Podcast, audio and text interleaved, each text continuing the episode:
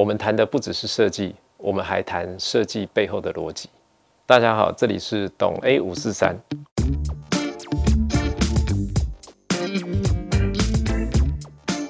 好习惯的代价在当下，坏习惯的代价在未来。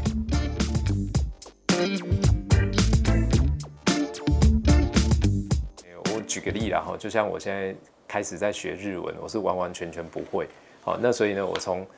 诶，我我也不觉得说一开始就是需要去找老师，他就是像在学五十音的时候，那我一天可能就是先背个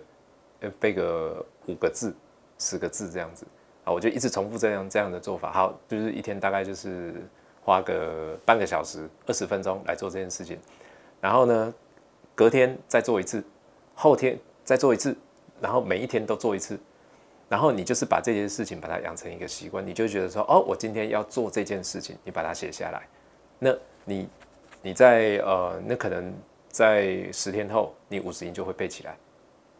就是类似这样的模式。好啊，还有比如说像我的习惯，就是我在看书的时候，哦，我在看书看书看书，哎，看到一个章节停下来的时候，我就会做十个伏地挺身。好，这样子啊，然后。对，就是就是你要你要让它变成是一种连接嘛，好，它是一种反馈跟一种连接的感觉，就是说，哦，我我好像就是看完了一章，然后呢，我来做十个伏地挺身，好，再继续看，看下一章，我再做十个伏地挺身，哎，那你就会养成一种习惯，哦，那那你下一次你在看书的时候，你就会想到，哎，我要做伏地挺身，它就会成为你的一个健身的习惯，当然十个是很少了，但是它就会变成一种习惯，就像抽烟也也是，戒烟也是。呃，它里面有讲嘛，哈，就是说，诶，戒烟，你如果今天呢很想抽烟的时候呢，你都没有抽，好，我今天要去买这包烟的时候，你克制了你自己的欲望，你不去买，好，那你就存一百块到你的户头去，这就变成你的叫做成功账户，那变成是一种成功账户的时候呢，你慢慢就会看到一种反馈，就是说，哦，你改变了这个坏习惯，你得到了一个好的结果，这个就叫做反馈。你怎么让你的习惯变成很自然的事情，然后让坏习惯变成好习惯？好，今天不是改掉坏习惯而已，他还要用坏习惯变成好习惯，变成你有储蓄一百块的习惯，这样子。所以呢，你在做很多的事情跟做很多的学习，都其实都可以运用这样的方式去做了。哦啊，当然就是说，呃，很多人他的做法就是这样子，就是说我我们现在的这些坏习惯，其实就是为了要去满足现在的自己，就是呃，你现在自己想要做这件事情，所以你就去做了，但是其实你是对未来的自己不负责任。好，我觉得每个人都会这样，尤其我我自己更是这样子。好，那你只是想说，哦，我想要这样做，我为了要。达到我现在的欲望，然后而让你未来的这些东西会产生失败。比如说，呃，我现在就想要看电视，我看了电视之后呢，我就没时间写作业了；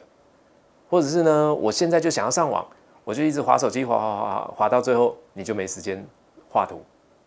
你满足了现在的自己，但是却没有对你未来的自己负责。呃，最好的办法就是为了长远有益的习惯，添加一些立即的愉悦。为长远无益的习惯添加一些立即的痛苦，就比如说，诶，你如果经营一家店，你可以玩一个游戏，就是说啊，我就是没有行销的费用，好，那但是呢，我希望我的粉丝也可以很活络，我要怎么做？比如说，你可以每天写一篇文章，你可以每天说说，哎，你今天来的客人哪一个最帅，哪一个最正？这件事情其实它就是一个小小的东西，但是问题是，对于跟客人的互动上。其实是会有帮助的。当你成为一种习惯的时候呢，它就会成为一种很有趣的效应。当然，在那个当下，你可能会觉得啊，这样很尴尬啊，这样我不会写啊，我不会怎么样啊。但是，当你养成了这个习惯的时候，其实对你是会有帮助的。哦，它就是有点类似，就是说，我们把它应用在我们在经营店也好，或者在经营什么也好，哦，或者是端茶水给你的时候，我就说一声谢谢。这也是一种习惯，那客人的感觉就会不同。哦，用类似这样这样子的做法，或者是你就觉得说，我在跟客人沟通的这个过程中，我用什么样的方式会更好？哦，我可不可以不要动怒，或者是我可以可以用什么样的方式让他觉得是我是很亲切的？好，我们去把这个一点点的习惯把它养成。那你养成以后呢？我认为你到最后的结果都会是好的。哦，那至少说，像我刚刚讲的，你在诶写 FB 也好，写文章也好，或者在拍照片也好，累积下来的结果就是，呃，当别人去看到你的粉丝页的时候，他会发现你的店是在运作的，而不是只是一个单纯的公布栏这样子的概念。